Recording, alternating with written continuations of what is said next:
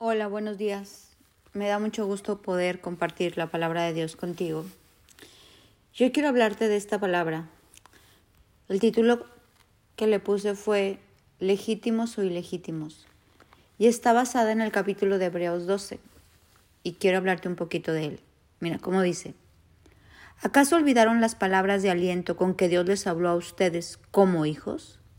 Él dijo, Hijo mío, no tomes a la ligera la disciplina del Señor y no te des por vencido cuando Él te corrige, pues el Señor disciplina a los que ama y reprende al todo el que recibe como hijo.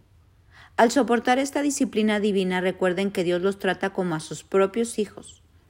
¿Acaso alguien oyó hablar de un hijo que nunca fue disciplinado por su padre? Si Dios nos disciplina a ustedes como lo hacen con todos sus hijos, quiere decir que ustedes no son verdaderamente sus hijos, sino que son ilegítimos. Ya que respetábamos a nuestros padres terrenales que nos disciplinaban, ¿acaso no debemos someternos aún más a la disciplina del Padre de nuestro espíritu y así vivir para siempre? A veces escucho por ahí que queremos un Dios que no corrige. Muchas de las personas que conozco en consejería o que se acercan a Dios o aún en mi propia vida, en un inicio, en mi caminar con el Señor, no nos gustaba la corrección de Dios. Como que sentías que no dabas una, o que todo era un regaño, o que todo era un reclamo, o que no alcanzabas a llegar a lo que Dios te pedía.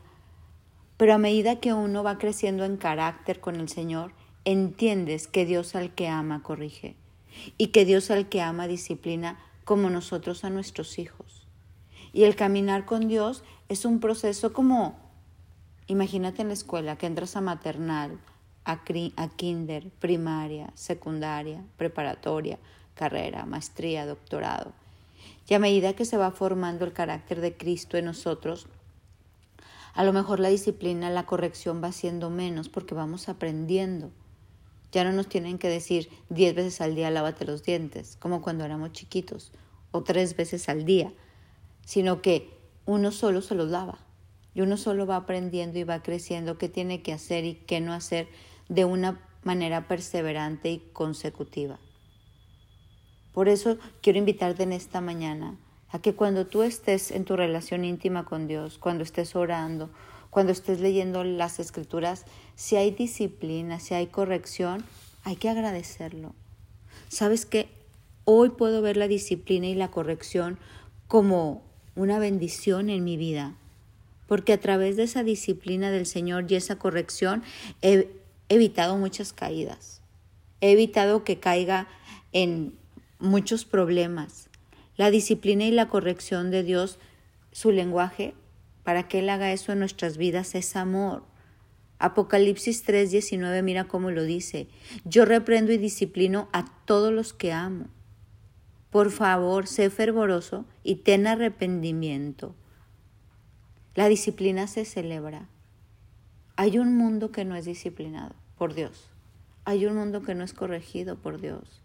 Qué bendición que nosotros somos hijos legítimos, no ilegítimos, que dejamos que el Padre nos corrija que dejamos que Dios escudriñe nuestra vida y que nos diga, a ver, esto anda mal, vamos a corregirlo. Esa corrección es una bendición. Cuando uno progresa en esta relación con Dios, empiezas como a darte cuenta cuando estás fuera de su voluntad. Hay algo en uno que dice, mm, estoy fuera de su voluntad, no tengo paz, estoy fuera de su voluntad. Entonces, algo que debemos de estar tú y yo bien agradecidos es esa corrección que nos mete al centro de la voluntad de Dios. La corrección y la disciplina, cuando tú y yo la escuchamos y la entendemos, es como un símbolo de progreso. Y sabes una cosa, de verdad debe celebrarse. Debemos estar contentos de que nos volvemos sensibles a su voluntad, que estamos creciendo, que ya no necesitamos que nos estén diciendo varias veces lo mismo porque ya estamos madurando y estamos determinados a hacer lo que Él le agrada de una manera perseverante y consecutiva. Hoy quiero invitarte a atesorar esto como dice este versículo de Hebreos 12. Si tú y yo somos hijos legítimos, aprendamos que es nuestro diario vivir. A lo mejor La corrección es menor o mayor, no sé, dependiendo de nuestro carácter. David, un hombre conforme al corazón de Dios, tenía una trayectoria muy grande con Dios, Dios lo amaba y ya después de mucho tiempo cometió un acto de adulterio con Betsabé y la corrección fue dura. El padre lo corrigió como a un hijo. A Moisés la corrección también le costó. ¿Por qué? Pues porque no pudo entrar a la tierra prometida. Pero ahí estaban viendo el amor de Dios. Pedro fue súper corregido también. La reina Esther llegó a ser reina con un propósito y después tiene miedo. Y Dios le dice, a ver, Esther, acuérdate que llegaste a ser reina para salvar al pueblo judío. No solo para andar ahí con joyas y vestidos, había un propósito y la corrige. A cada persona que Dios ama, corrige y disciplina. Agradezcamos esa voz que nos habla.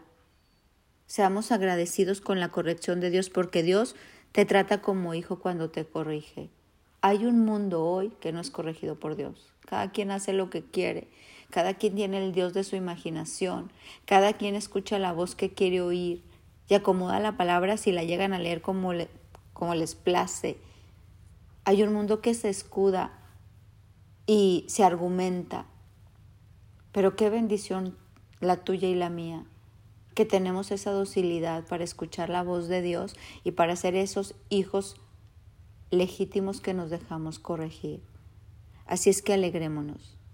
Cuando escuchemos esa corrección es la voz del Padre que te ama. Te quiero leer otra vez un poquito de este versículo. Hijo mío, no tomes a la ligera la disciplina del Señor y no te des por vencido cuando te corrige, pues el Señor disciplina a los que ama y reprende a todo el que recibe como hijo. Al soportar esta disciplina divina, recuerden que Dios los trata como a sus propios hijos. ¿Acaso alguien oyó hablar de un hijo que nunca fue disciplinado por su padre? Ser parte de estos ser estos hijos de Dios es ser disciplinados y corregidos. Y eso es una alegría, eso es una bendición, porque nos permite aprender con la maestra sabiduría, con el temor de fallarle a Dios y no con la consecuencia de no haber escuchado esa reprensión.